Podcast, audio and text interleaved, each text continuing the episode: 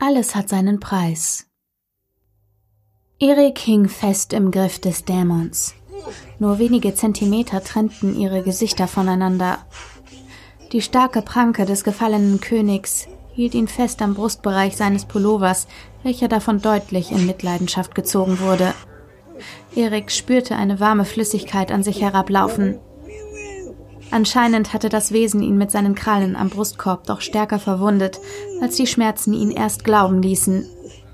Körperlich konnte er sich hier kaum befreien. Dazu war er einfach zu unterlegen. Leider half der Knochen in seiner Tasche auch nicht im gewünschten Maß. Er vibrierte zwar wie ein Handy, aber das brachte hier nicht viel. Erik versuchte sich zu konzentrieren, aber seine Fähigkeiten, die ihm auf der Bühne eine Menge Applaus einbrachten, ließen ihn hier im Stich. Wie sollte es denn auch funktionieren, wenn das Wesen, das ihm gegenüberstand, der eigentliche Grund für seine Macht war? Was hast du mir schon entgegenzusetzen? Dich zu rekrutieren war ein Fehler, den ich gleich wieder bereinige, und ich werde alles daran genießen. Verachtung und Wut lagen in gleichem Maße in der Stimme des gefallenen Königs. Der schwarze Speichel, der bei jedem Wort auf Eriks Gesicht landete, schien mittlerweile reizend zu sein. Zumindest bildete sich Erik ein Brennen auf seinem Gesicht ein. Glaub mir, ich werde es dir so schwer wie möglich machen. Du hast mich getäuscht. Niemals hätte ich dir freiwillig die Leben der Menschen geopfert, und ich werde alles dafür geben, diese Menschen zu befreien. Auch wenn Erik keine Idee hatte, wie es weitergehen sollte, so merkte man ihm dies nicht an. Leider machte es seine Situation nicht besser, als er sah, wie das Gefolge des Königs aus der Dunkelheit kroch. Zuerst nur die grünen Augen, aber kurz darauf schoben sich die vier Wesen in ihrer verkrümmten Gangart aus der Dunkelheit. An diesem Ort brauchte Erik nicht darauf zu hoffen, dass diese immer noch Respekt vor ihm hatten, wie auf dem Sportfeld. Als guter Anführer werde ich meiner Gefolgschaft die erste Arbeit überlassen, sprach der König mit unverkennbarem Hohn. Kaum waren die Sätze verklungen, wurde Erik durch die Luft geschleudert und stieß schmerzhaft gegen die zerklüftete Wand hinter ihm. Der Wurf kam unerwartet, daher hatte Erik kaum Zeit, seinen Kopf zu schützen, und es war nur Glück, dass er sich diesen nicht aufschlug. Dennoch setzte ihm der Aufprall sehr zu. Er versuchte sich aufzurappeln, aber Schmerzen machten sich in seinem ganzen Körper breit. Der König stand weiterhin in der Mitte des Raumes, aber die vier Wesen schoben sich langsam an ihm vorbei, in Eriks Richtung. Der hatte sich gerade an einem der Felsen aufgerafft und konnte fast aufrecht stehen, was ihm aber sehr viel abverlangte. Verzweiflung machte sich in Erik breit. Es gab keinen Ausweg und er stand nicht nur sinnbildlich mit dem Rücken zur Wand. Seine letzte Kraft zusammennehmend schrie Erik in den Raum Du bekommst mich nicht. Du wirst nie wieder auch nur eine Menschenseele in deiner Gewalt haben. Dafür sorge ich. Erik konnte sich nach diesen Worten nicht mehr aufrecht halten und kippte nach vorn über. Dabei brach ein Knochen. Aber nicht seiner. Erik spürte, wie der Knochen in seiner Tasche zerbrach, kurz darauf von brennend heißer Energie umgeben wurde und dann einfach weg war. Jetzt lässt mich der auch noch im Stich, waren Eriks Gedanken, als er schwer atmend auf allen Vieren in der Höhle kniete. Aber kurz darauf spürte er etwas, das nur schwer zu beschreiben war. Eine Art Präsenz in der Höhle. Sie waren nicht mehr allein dort unten. Die vier Wesen hatten die Hälfte der Strecke zwischen Erik und dem König zurückgelegt, blieben aber plötzlich stehen und sahen sich um, teils ängstlich. Auch der König schien verwirrt. Was hast du getan? sprach er, ohne Erik dabei besondere Aufmerksamkeit zu schenken. Erik nutzte die Chance, um kurz durchzuatmen und sich aufrecht zu setzen. Leider waren weite Teile der Höhle kaum oder nur schlecht ausgeleuchtet. Erik glaubte dennoch an verschiedenen Stellen im Schatten eine Silhouette zu sehen. Nur ein Umriss im Dunkeln. Doch was Erik da auszumachen glaubte, war kaum vorstellbar. Ein kraftvolles Wesen, vier Arme am Oberkörper und zwei lange, leicht gebogene Hörner am Kopf. Da das Wesen nur für Sekundenbruchteile in einem Schattengebiet auftauchte, konnte Erik kaum mehr ausmachen. Oder war es doch alles nur Einbildung aufgrund seines miserablen Zustandes? Nichts kann dich mehr retten. Macht ihn fertig, sprach der König, teils zu Erik und teils zu seinen Wesen, die sich immer noch ängstlich umsahen. Seine Stimme war aber bei weitem nicht mehr so gefestigt wie zuvor. Dennoch setzten sich die Wesen wieder in Bewegung, wenn auch nicht mehr so zielstrebig. Aus gutem Grund. Ein ohrenbetäubendes Donnergrollen und das erste Wesen aus der Reihe wurde zerquetscht wie ein Insekt. Der Grund dafür war aber nicht ersichtlich. Die anderen drei Wesen nahmen Reißaus und verschwanden in der Dunkelheit. Den Geräuschen, die folgten, war zu entnehmen, dass das nicht für alle gut ausging. Aus der Ecke, in die sie geflohen waren, flogen kurz darauf ein Kopf und ein Bein eines dieser Viecher. Aus den abgerissenen Gliedmaßen floss noch etwas schwarzes, dickflüssiges Blut. Erik sah sich das alles als unbeteiligter Zuschauer an. Er konnte schon längst nicht mehr verstehen, was hier vor sich ging. Der König versuchte sich seine Unsicherheit nicht anmerken zu lassen, aber dies gelang ihm nur mittelmäßig.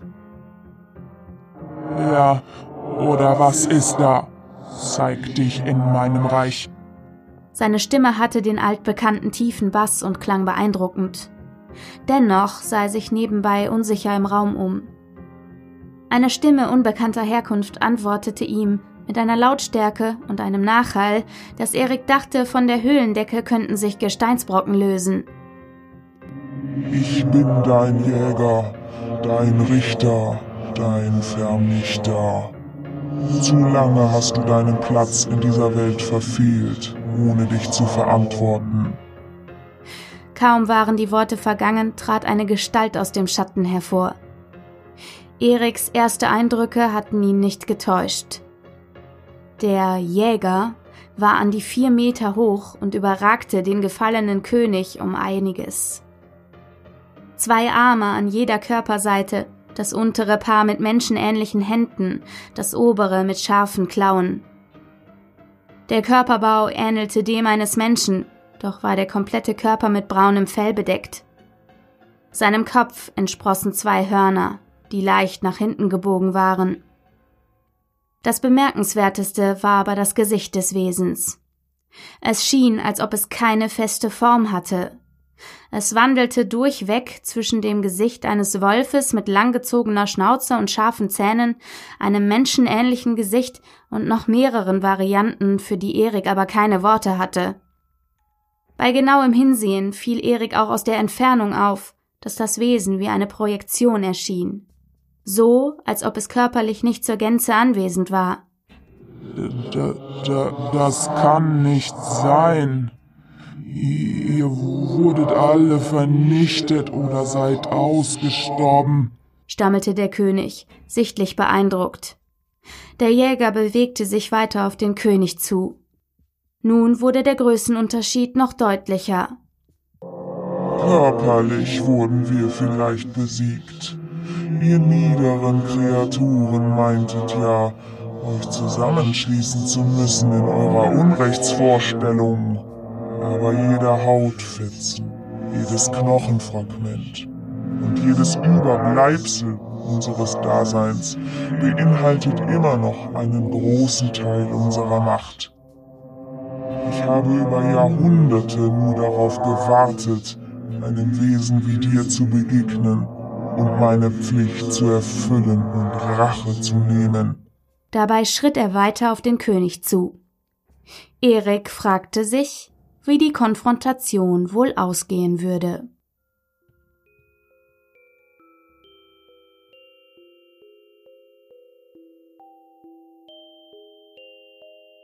Hörergeschichten Die heutige Hörergeschichte kommt von der lieben Annie.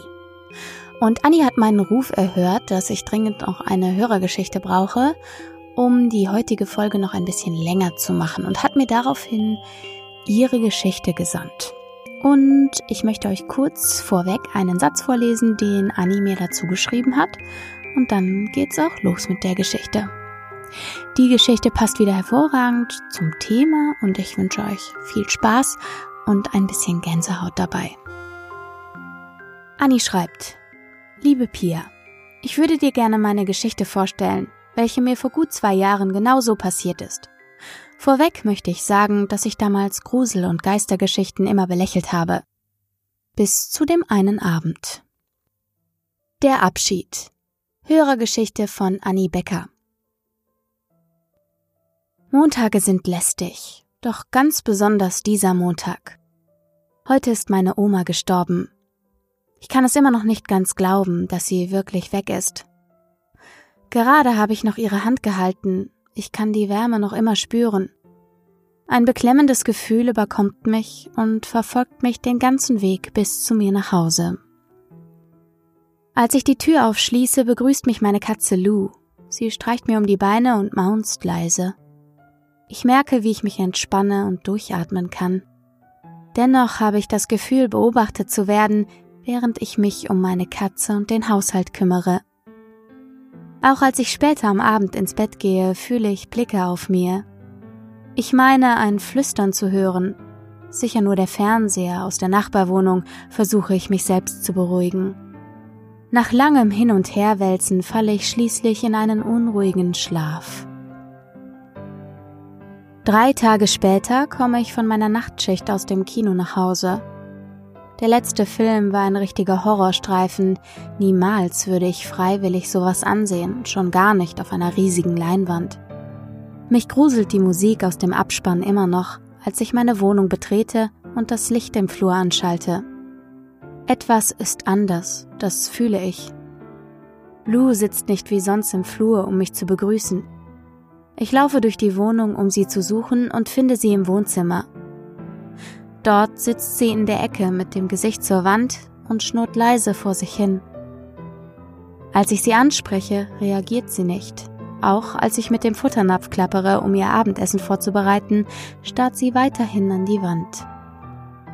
Zu müde, um mich damit zu beschäftigen, gehe ich direkt ins Bett.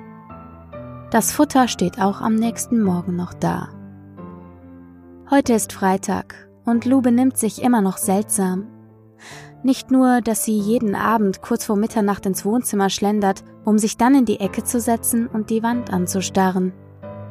Erst gestern Nacht hat sie mir einen gewaltigen Schrecken eingejagt, als sie laut maunzend ins Schlafzimmer gerannt kam. Danach lief sie immer wieder hektisch zwischen meinem Schlafzimmer und dem Wohnzimmer hin und her, als ob sie mir etwas zeigen wollte. Ich stand schließlich auf und sah nach, fand aber nichts Ungewöhnliches und ging wieder ins Bett. Darüber nachgrübelnd, was die letzten Tage passiert war, fuhr ich ins Kino zur Spätschicht. Da es Freitagabend war, würde die letzte Vorstellung bis 1.30 Uhr dauern und somit würde ich hoffentlich ohne komische Zwischenfälle ins Bett gehen können. Zu Hause angekommen war von meiner Katze keine Spur. Weder war sie im Wohnzimmer, noch lag sie auf meinem Bett. Auch nach 20 Minuten Suchen fand ich sie nicht. Ich schaltete den Fernseher ein und legte mich ins Bett. Zu aufgewühlt, um sofort einzuschlafen, hörte ich plötzlich Schritte über mir. Was nicht sein konnte, denn ich wohnte direkt unter dem Dachgeschoss und zu dieser Zeit würde dort sicher niemand mehr Wäsche aufhängen. Die Schritte klangen dumpf und endeten abrupt. Ob ich mir das nur eingebildet hatte? Aber wieso fühlte ich mich wieder so beobachtet? Ich schaltete den Fernseher aus und versuchte einzuschlafen. Ein leises Maunzen ließ mich aufhorchen. War das etwa Lou? Schemenhaft konnte ich ihre Umrisse erkennen. Sie sprang gerade auf den Sessel, der neben der angelehnten Tür stand. Sie tippelte aufgeregt hin und her, machte einen Katzenbuckel und schnurrte ganz so, als würde sie jemand streicheln. Ich hörte wieder das Flüstern und das Knarren der Diele im Flur. Durch die Dunkelheit konnte ich nicht genau sehen, was da vor sich ging. Moment mal, hatte die Tür sich gerade bewegt? Panisch knipste ich das Licht an und suchte hektisch den Raum ab, aber da war nichts. Lou blickte mich erstaunt vom Sessel aus an. Das Flüstern und die Blicke waren verschwunden. Ich schob den Sessel ins Wohnzimmer und schloss meine Schlafzimmertür ganz. Lou maunzte leise auf der anderen Seite der Tür. Dann war es still. Gleich am nächsten Morgen setzte ich mich vor meinen Laptop und fing an zu recherchieren. Zu gruselig waren mir die Ereignisse der letzten Nacht. Nach langem Suchen und zahlreichen Horrorgeschichten stieß ich auf einen interessanten Blog-Eintrag. Der Person war es ähnlich ergangen wie mir, auch sein Haustier benahm sich komisch. Er war der festen Überzeugung, dass sein verstorbener Opa ihm einen Besuch abgestattet hatte, um sich noch einmal zu verabschieden. Um der Seele das Hinüberwandern zu erleichtern, sollte man ein Fenster geöffnet lassen, durch das diese dann hinaus und ins Freie gelangen konnte. Nichts leichter als das, dachte ich mir und beschloss noch am selben Abend ein Fenster offen zu lassen. Um ganz sicher zu gehen, öffnete ich alle Fenster, machte sie katzensicher und mich auf den Weg ins Bett.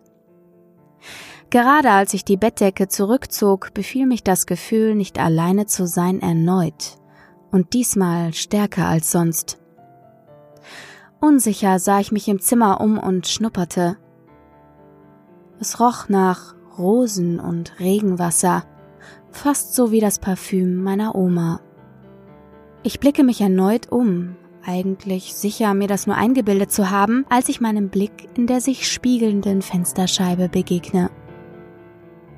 Da steht der Umriss einer Person, reglos und nur wenige Zentimeter von mir entfernt. Lou springt maunzend auf mich zu, buckelt und schnurrt genau dort, wo sich der Umriss befindet.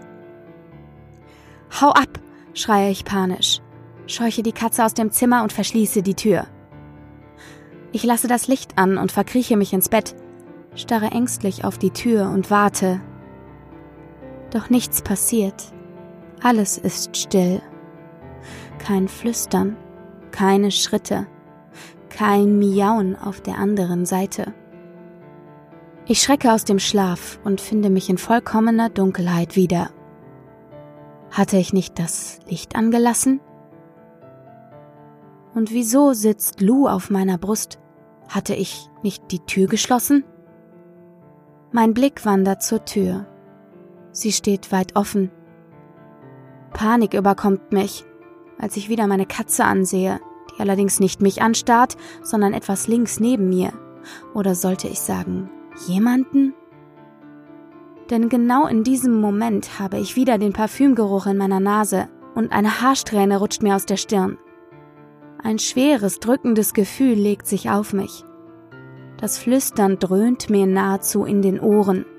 Angst macht sich in mir breit klopfendem Herzen beobachte ich Lou, wie sie nun den Kopf neigt, ihren Blick über mich hinweg zur rechten Seite des Bettes schweifen lässt.